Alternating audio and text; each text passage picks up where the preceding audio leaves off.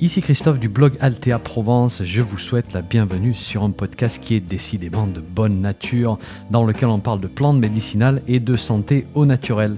N'oubliez pas de vous abonner à ma lettre d'information en suivant le lien dans le descriptif du podcast, c'est gratuit. Chaque semaine, je vous envoie des informations utiles et pratiques sur les plantes et la santé. Et puis au passage, vous allez recevoir un petit PDF cadeau sur la confection de produits maison à base de plantes. Allez, si vous êtes prêts, on démarre. 3, 2, 1, c'est parti. Bonjour, dans un épisode précédent, je vous avais parlé de l'effet placebo, phénomène assez fascinant, et du fait qu'on pouvait littéralement aujourd'hui envisager le concept de placebo-thérapie. Dans cet épisode, je voudrais vous parler d'un effet qui est diamétralement opposé à l'effet placebo, c'est l'effet nocebo, et du fait que l'on peut créer une réaction négative du corps à partir d'une idée, et on va essayer de lier tout ça à notre pratique de l'herboristerie et de la phytothérapie, bien sûr. Alors d'abord, on va définir ce que c'est l'effet nocebo exactement. Si vous vous souvenez de l'épisode au sujet de l'effet placebo, on parlait de personnes qui obtiennent des améliorations de leur santé à partir d'une substance qui est médicalement considérée comme inactive. Alors d'ailleurs, si vous n'avez pas encore écouté cet épisode, je vous conseille de le faire. L'effet placebo est vraiment quelque chose de fascinant, un outil d'une puissance incroyable. Et donc je vous mets le lien vers l'épisode dans la description de cet épisode. Eh bien, l'effet nocebo, c'est l'effet inverse. C'est-à-dire que la personne va obtenir une dégradation de son état de santé à partir d'une substance qui est médicalement considérée comme inactive. Et on va essayer de comprendre pourquoi une petite pilule de sucre pourrait bien finir par vous provoquer un mal de tête, un mal aux articulations ou même mettre vos défenses immunitaires à zéro. Alors les chercheurs qui se spécialisent dans l'effet nocebo ont identifié deux facteurs qui déterminent la puissance de l'effet nocebo pour une personne et une situation donnée. Et ces deux facteurs sont les attentes et le conditionnement.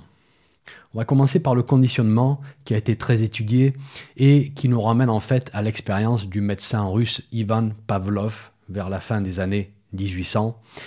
Et Pavlov remarque que les chiens ont tendance à saliver lorsqu'on leur montre de la nourriture. Et donc il se dit que cette sécrétion de suc digestif, elle est provoquée par le système nerveux du chien. Ça peut pas être de la nourriture qui rentre en contact avec son système digestif parce qu'il n'a pas encore commencé à manger. Donc, il a cette idée, c'est qu'il va associer la présentation de la nourriture avec un stimulus, hein, le son d'une clochette par exemple. Et puis, au bout d'un moment, il va tout simplement ne plus présenter la nourriture, il va simplement actionner, activer le stimulus, c'est-à-dire la clochette. Et le chien se met à saliver comme s'il avait la nourriture devant les yeux. Voilà, ça c'est ce qu'on appelle un conditionnement ou un réflexe conditionnel. Alors dans le contexte de l'effet nocebo, on retrouve le même, phénomène en fait. Et dans cette discussion, je vais essayer bien sûr de, connecter les choses aux plantes et à notre utilisation des bonnes herbes à la maison ou ailleurs. Donc, revenons à notre conditionnement et prenons un exemple. Imaginez la situation suivante. Il y a quelques mois, vous avez acheté un mélange à tisane pour euh, vos problèmes d'acné.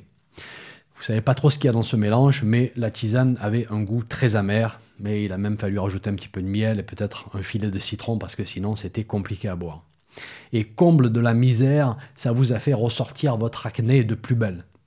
Vous avez essayé une fois, deux fois, vous avez fait une pause, vous avez essayé une troisième fois, et le lendemain, c'est toujours la même chose. Vous avez une belle flambée d'acné. Donc bien sûr, vous n'êtes pas très content. Si on vous avait expliqué ce qu'il y avait dans ce mélange, on vous aurait dit qu'il y a par exemple de la fumeterre, une plante qui stimule le foie d'une manière assez énergique. Et si vous me suivez depuis pas mal de temps, je vous ai déjà expliqué ce type de réaction, hein, ça arrive avec les plantes qui stimulent nos processus de détoxification d'une manière un petit peu trop brutale. Mais bon, tout ceci, on ne vous l'a pas dit. Et donc, ce qu'il vous reste en mémoire, c'est que la tisane amère ne vous a pas réussi du tout. Quelques mois plus tard, euh, vous vous retrouvez avec des petits problèmes de sommeil. Et on vous conseille un petit mélange de teinture pour stabiliser vos nuits euh, qui contient différentes plantes comme de la passiflore et de l'escolzia. Et il s'avère que ce mélange est plutôt amer. Alors a priori, il n'y a rien qui justifie une aggravation de l'acné avec ces plantes-là. Mais vous allez boire le petit mélange de teinture dans un peu d'eau et votre mental va se souvenir de ce lien entre amertume et poussée d'acné. Et le lendemain, devinez quoi? Vous allez faire une aggravation de la situation. Voilà. Ça, c'est du conditionnement et ça, c'est l'effet nocebo.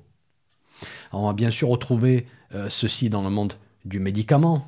Hein, par exemple, imaginez que la dernière fois, j'ai pris une pilule qui était bleue et qui avait une forme de losange. Et ça m'a donné des palpitations cardiaques. Et là, mon médecin m'a de nouveau prescrit une petite pilule bleue avec une forme de losange. Et peut-être qu'elle n'affecte absolument pas les fonctions cardiaques. Hein, il n'y a probablement rien de tel dans la liste des effets indésirables, mais ça va tout de même me donner des palpitations. et ça va peut-être vous faire sourire, ce genre de situation, mais ça arrive dans la réalité. Et ça, c'est aussi un conditionnement négatif. Voilà, quelque chose qui est arrivé dans mon passé et que j'ai associé avec une réaction physiologique.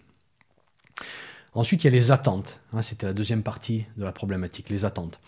Alors les attentes, c'est quelque chose que je, que je bâtis d'une manière active, parce que j'ai fait des recherches, parce que je m'intéresse à un sujet particulier. À contraster avec le conditionnement, parce que les choses se sont faites un petit peu automatiquement. Voilà, elles sont arrivées de cette manière, comme ça, à mon insu. Voilà. L'histoire de ma tisane amère et de la poussée d'acné, euh, c'est pas une association volontaire que j'ai faite. Voilà, ça s'est fait à mon insu. Les attentes, euh, c'est une association similaire, mais c'est moi qui vais me mettre volontairement des choses en tête, parce que je m'intéresse, parce que je fais des recherches, parce que je connais mon sujet à fond et je suis un petit peu anxieux, donc je vais peut-être aller parfois rechercher un petit peu trop d'informations. Par exemple, imaginons que je veux prendre de la valériane pour me calmer un petit peu, c'est une période un peu tendue, je me sens stressé, je me sens anxieux, et j'ai lu que la valériane pouvait me soulager. Mais je viens aussi de lire que chez certaines personnes, elle pouvait perturber un petit peu les nuits. Chose que je ne savais pas du tout. Ah ben je me dis zut alors. Déjà je suis de nature anxieuse. Euh, mais là, c'est pas très pratique parce que je dors plutôt bien en ce moment. Et si je commence à avoir des nuits perturbées, en plus du stress et de l'anxiété de la journée, alors là, c'est pas bon du tout. Tout va se casser la gueule. Donc, il y a cette appréhension qui fait qu'au final, eh ben, je vais me mettre ça dans la tête et je vais finir par passer une mauvaise nuit. Peut-être que je suis un type de personne qui supporte très bien la valériane, mais je me suis créé cette appréhension et cette attente, et je vais finir par tourner dans mon lit toute la nuit. Ça, c'est l'effet nocebo. Et on retrouve ceci d'une manière très prononcée dans le monde du médicament. Et est-ce que vous savez ce qui crée les attentes? Eh bien, c'est un petit morceau de papier très fin, replié sur lui-même un accordéon, et que vous sortez de la petite boîte de médicaments. Ça s'appelle la notice explicative. Et en fin de notice, vous avez une belle liste d'effets indésirables. Et ça, c'est un fait bien connu. Si vous êtes de nature un peu anxieuse, un peu appréhensive, euh, que vous prenez déjà le médicament en y allant en reculons, et que vous lisez en plus la liste des effets indésirables, euh, ou alors qu'on vous en parle, hein, eh ben vous vous exposez fortement au risque de l'effet nocebo. Je vais vous donner un exemple qui provient d'une étude faite en 2003. Vous prenez 96 patients, ce sont des hommes et ils ont tous des problèmes cardiovasculaires. Ces patients n'ont pas de problème d'érection. Vous allez voir, c'est important par la suite. Ensuite, vous les divisez en trois groupes. Tous les individus vont prendre 50 mg d'athénolol, c'est-à-dire un bêta-bloquant qui est utilisé pour traiter l'hypertension artérielle ou l'angine de poitrine ou d'autres problèmes de nature cardiovasculaire. La différence entre les trois groupes est la suivante. Pour le premier groupe, on ne leur dit pas quels médicaments ils prennent. Donc eux, ils ne savent rien, ils prennent juste une pilule d'une manière aveugle. Ce qui personnellement me stresserait un petit peu quand même. Mais bon, passons. Deuxième groupe, on leur donne le nom de la molécule, mais on ne leur donne pas la liste d'effets secondaires. Sachant que personnellement, la première des choses que je vais aller faire, c'est d'aller regarder cette liste si je fais partie de l'étude. Troisième groupe, on leur donne le nom de la molécule et on leur explique la liste d'effets secondaires, en particulier en ce qui concerne les problèmes érectiles. Résultat au bout de trois mois.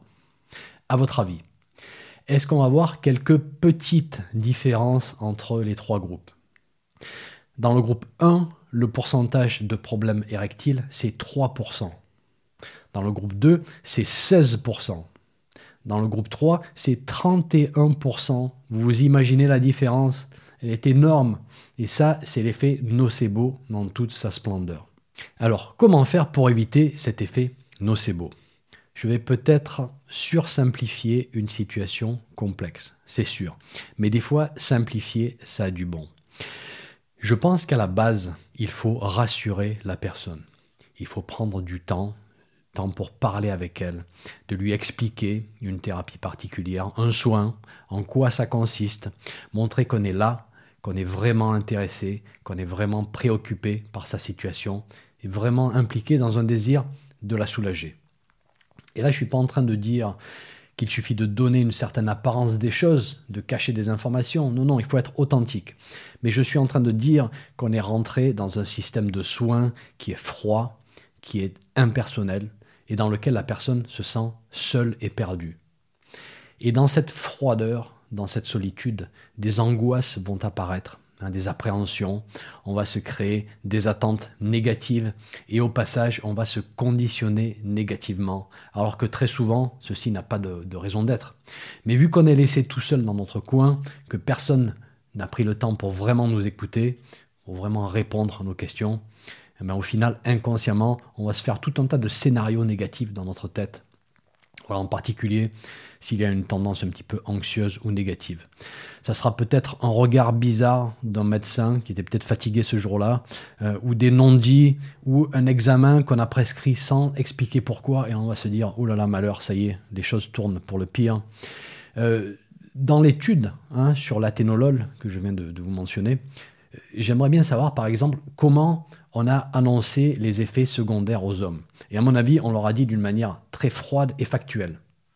Et j'aimerais savoir ce qu'il se passerait si on refait l'étude et si on prend le temps de rassurer ces personnes, de leur dire que ça n'arrive pas si souvent que ça, que ça peut arriver, mais c'est juste temporaire, prendre le temps de leur parler, de bien leur expliquer. Et puis il faudrait aussi qu'on explique l'effet nocebo, tout simplement. Voilà, qu'on explique qu'on a ce pouvoir de provoquer une situation indésirable par le pouvoir de notre esprit hein, Est-ce que ce ne serait pas une manière de bloquer l'effet nocebo, justement? Il faudrait tester tout ça. Certains proposent même un placebo pour contrer l'effet nocebo, ce qui est une idée super intéressante, je trouve. Donc déjà, au travers du dialogue, on peut faire beaucoup de choses. Il faut voir si la personne a des attentes négatives. Et dans le monde des plantes, j'ai rencontré cette situation plusieurs fois. Voilà, vous discutez avec une personne et au passage, elle va vous lâcher une petite phrase qui a l'air anodine à première vue, quelque chose du style ça va pas m'empêcher de dormir votre tisane si je la prends en fin d'après-midi parce que j'ai un sommeil assez léger. Voilà, il faut pas balayer ça sous le tapis, il faut pas dire en vitesse non non, vous inquiétez pas, ça n'a rien à voir. Au contraire, il faut prendre le temps d'expliquer, de dire non. Vous voyez, c'est un petit mélange pour soulager vos jambes lourdes en fin de journée. Il y a de la vigne rouge, ça n'a absolument rien d'excitant. Euh, vous avez un petit peu d'achille et millefeuille, pas excitant non plus. Et vous savez quoi On va même vous rajouter un petit peu de camomille matricaire pour réduire la tension de la journée et rendre votre sommeil plus stable. Donc là, je pense qu'on a enlevé une attente négative et on a même rajouté une attente positive. Donc on bascule quasiment de l'effet nocebo à l'effet placebo en fait. Et s'il y a un conditionnement négatif, supposons, par exemple la dernière fois qu'on a pris une tisane au goût amer, il y a eu une flambée d'acné. Eh bien, on va prendre le temps d'expliquer là encore, de dire que ce n'est pas l'amertume qui était le problème, mais c'est la plante elle-même, que la fumeterre, lorsqu'on a un foie très sensible, peut perturber les problèmes de peau, contrairement à ce qu'on pourrait dire. Mais que là, on a mis un petit peu d'escolzia et de passiflore dans le mélange pour mieux dormir. Ça va être amer aussi, c'est sûr, mais c'est un effet complètement différent qui ne va pas perturber les problèmes de peau. Et pour découvrir ces attentes et ces conditionnements, il faut être à l'écoute, une écoute très active et ne pas laisser passer ce genre de commentaires sans rien dire et au final rassurer, rassurer du mieux possible. Et parfois, hein, comble du comble, il n'y a pas vraiment d'attente négative de la part de la personne, mais le soignant va en introduire une par exemple, pourquoi aller dire à une personne qu'une intervention va faire très mal? Ok, peut-être dans un but de transparence, peut-être dans un but de ne pas mentir, pour respecter l'éthique du soin, etc.. Je sais que certains me donneront ce genre de réponse, je comprends. Mais les études nous montrent très clairement que lorsque la personne s'attend à ce que la douleur soit forte, la douleur ressentie sera largement plus forte pour les mêmes stimuli. Si on vous branche une électrode et qu'on vous envoie un petit choc électrique, par exemple, si on vous conditionne avant l'expérience en vous disant que ça va faire très mal, eh bien, devinez quoi? Vous allez ressentir une douleur beaucoup plus forte que si on ne vous avait rien dit. Et on peut démontrer ceci IRM à l'appui parce qu'on va voir les zones du cerveau responsables de la douleur qui vont s'activer beaucoup plus lorsqu'il y a ce conditionnement négatif. Donc plutôt que de dire à la personne, je vous préviens, vous allez souffrir pendant quelques jours après l'intervention, pourquoi ne pas lui dire, ne vous inquiétez pas, tout va bien se passer, on est là pour s'occuper de vous, et vous savez quoi, s'il y a quoi que ce soit après l'intervention, douleur ou inconfort, on a tout ce qu'il faut pour vous soulager. Voilà. En gros, on a donné exactement la même information, mais dans la deuxième version, on a évité de créer une attente négative. Pareil pour les statistiques. On fait quoi exactement lorsqu'on dit à une personne que dans sa situation, elle a 10% de chances de survie au bout d'un an? On fait quoi quand on dit ça? Est-ce qu'on n'est pas en train de, de créer une attente négative massive? Et tout ça dans le but de ne rien cacher? Mais on n'est pas une statistique, on n'est pas une moyenne, on n'est pas un chiffre. On est une personne qui mérite de l'attention et de l'affection. Le chirurgien américain Bernie Siegel, hein, qui a écrit le, le fameux livre L'amour, la médecine et les miracles, a bien expliqué pourquoi il ne faut jamais donner à un malade sa probabilité de survie. Parce que lorsqu'une figure d'autorité vous balance ces chiffres à la figure, eh ben, c'est une attente de laquelle il est très très difficile de se détacher. Voilà. Donc je pense sincèrement que si on ramène de l'écoute et de l'humanité dans le soin, on verra de moins en moins ce type de problème. Voilà, qu'on nous donne de l'espoir, qu'on nous parle avec empathie, avec un sourire et pas en faisant la gueule. Voilà, ça c'est important. Est-ce que c'est pas la seule solution pour basculer justement de l'effet nocebo à l'effet placebo? Allez, je vous laisse réfléchir à tout ça. Je vous dis à très bientôt et je vous retrouve très vite pour un nouvel épisode. Un petit message avant de vous laisser. Si vous avez aimé ce podcast, merci de laisser une évaluation sur votre plateforme de podcast favorite. Ça permettra à d'autres personnes de découvrir mon podcast et d'en profiter. Un grand merci.